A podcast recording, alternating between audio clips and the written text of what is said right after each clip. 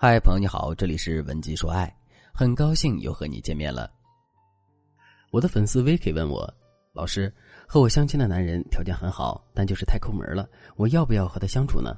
其实我还蛮在乎这点的。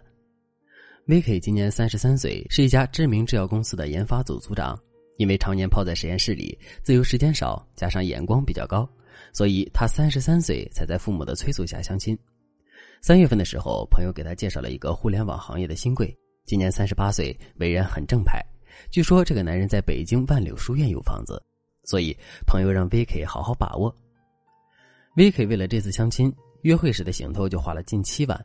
可是他第一眼见到对方就傻眼了，这个所谓的互联网新贵三十八岁，看起来却像四十八岁，头发又油又乱，一身红色的格子衫，一双破旧的旅游鞋。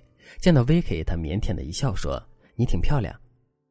沉默几十秒后，男人问 VK：“ 说你想吃什么？”VK 说：“都可以。”结果，男人领着 VK 进了一家装修很差的烤鱼店。VK 擦了擦凳子，坐在上面，一低头就看见满地的卫生纸团，不由觉得有些反胃。男人却说：“这家店在周围很著名，你看现在不是饭点人还是这么多。我也是第一次来这里。”然后，男人客气的把菜单递给 VK，让他想吃什么点什么。VK 忍着气吃了饭，闻着自己裙子上的烤肉味一点也不想和男人继续接触，就说要和男人 AA。结果男人忙说哪有让女人结账的，然后他就跑去柜台结账，还让服务员把剩下的菜打包。不一会儿，VK 就听见了男人和别人的吵架声。只见男人红着脸问店员说：“吃烤鱼还收座位费？你们是黑店吗？这不是开玩笑吗？信不信我投诉你们？”由于吵架的声音惊动了其他食客，店主忙出来道歉。最后退给男人十块钱的座位费才算了事。Vicky 一脸窘迫的站在外面，此时他特别不想承认自己是和男人一起来的。回家之后，朋友说男人对 Vicky 特别满意，问什么时候再见一面。Vicky 就把今天的遭遇说了一遍，可是朋友却说：“你都三十二岁了，已经过了风花雪月的时间了，现在你要做的是挑一个会过日子的好男人。如果这个男人情商高，会处事，会打扮，又这么有钱，他还会留着等你吗？”人家早被二十四五岁的小姑娘挑走了。再说了，人也不是抠门，就是较真儿，会过日子。你看人家在北京的资产，而且人家对你朝思暮想的，你也别挑了。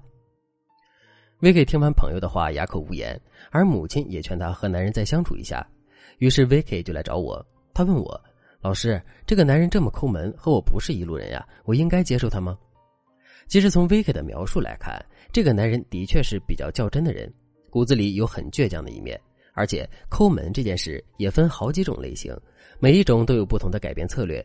如果你也想改变对方的抠门和小气，添加微信文姬零三三，文姬的全拼零三三，我们有专业的导师帮助你改变对方。抠门有些好改，有些难改，大家可以先判断一下对方是哪一种，我们再对症下药。第一种抠门类型是自己抠门，对别人也小气。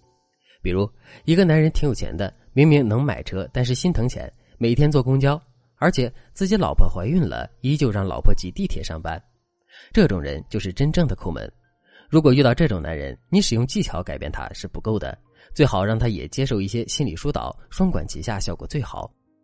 第二种抠门类型，该花的钱就花，针对性抠门。比如案例中提到的男人，买房投资上舍得花钱，但是十块钱的座位费他却不想付。这样的抠门其实不是小气，而是生活习惯与生活态度的问题。此外，在案例中，这个男人拒绝了 VK 提出的 AA 制，还说怎么能让女人出钱？这就更说明这个男人是个实在人，只不过对金钱极度有原则性。这种男人只要稍加引导，是很不错的丈夫。第三种抠门类型，对自己大方，对别人小气。之前有一个女粉丝和一个富二代谈恋爱，富二代给自己买了一辆四十万的摩托。但是女粉丝怀孕的时候，富二代却提出堕胎的钱两个人要 A A 制。平时相处的时候，他对女粉丝也很抠门。如果你遇到这种男人，我建议你要慎重选择。根据我的分析，VK 遇到的这个男人属于第二种抠门类型，当然其中难免还夹杂着第一种抠门类型。针对这种男人，你该用什么技巧去改变他呢？第一种技巧：柔性沟通。如果你想改变这种男人，你不能显得太物质，不然对方会很排斥你。你可以把对方的不得体弱化为生活习惯问题。总之，你说话不能太打击对方的自尊心。比如在我的建议下，VK 又和男人见了一面，可能是朋友转述了 VK 的意见，所以男人这次的打扮还算得体，只是他这次更紧张了。VK 就说：“你今天穿的还算挺正式的，让我感受到了你对约会的在乎。我知道你这个人只是比较随性，你上次并不是不尊重我，而是你向往自由自在，也比较粗心。其实仔细想想，你笨拙的挺可爱的。Vicky 的这几句批评，既点出了自己的感受，还给了男人台阶下。这种沟通就属于柔性沟通。男人听完之后很不好意思，但是脸上的表情明显轻松了一些。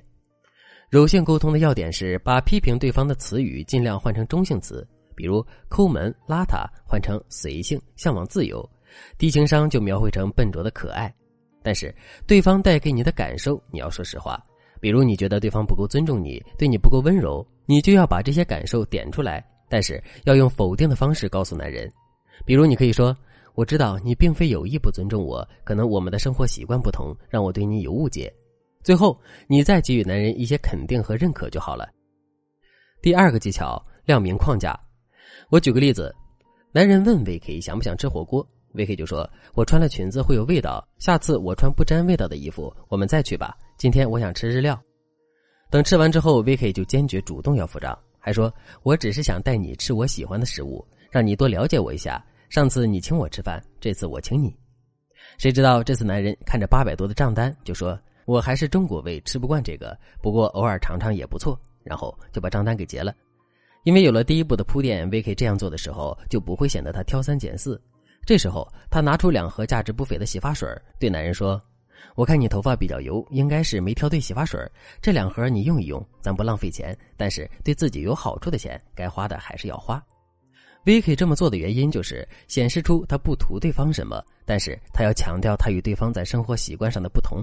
而且，一般男人收到女孩的礼物都会不好意思。如果这个礼物实用又好用，那么男人对你的印象会更好。回家之后，Vicky 就对男人说：“谢谢你，今天我比上次开心多了。”接下来，Vicky 就可以在朋友圈多展示自己的高价值。记住，这些高价值一定不是很贵的包包和衣服，而是一些精神层次的高价值，比如事业的成就、积极的心态等。你的这一套连招不仅会加大你对针对性抠门型男人的吸引力，还会促使他为你改变。根据 Vicky 本人的反馈来说，效果的确是这样。目前这个男人依旧很节俭，但是对 Vicky 却出奇的大方，因为 Vicky 用各种方法展示了自己值得被这么宠爱。当然，Vicky 除了这两个技巧以外，还针对男人的大男子主义心理使用了一些话术，让男人觉得宠爱 Vicky 自己才有面子。如果你也和 Vicky 一样，想让抠门的男人逐渐对你大方，并让他改变小气的处事风格，你可以添加微信文姬零三三，文姬的全拼零三三。我们有专业的导师分析男人的心理，然后手把手的教你对症下药，逐渐改变对方，让他愿意为你付出。好了，今天的内容就到这里了，感谢您的收听。您可以同时关注主播，内容更新将第一时间通知您。你也可以在评论区与我留言互动，每一次评论、每一次点赞、每一次分享，都是对我最大的支持。文姬说爱，迷茫情场，你的得力军师。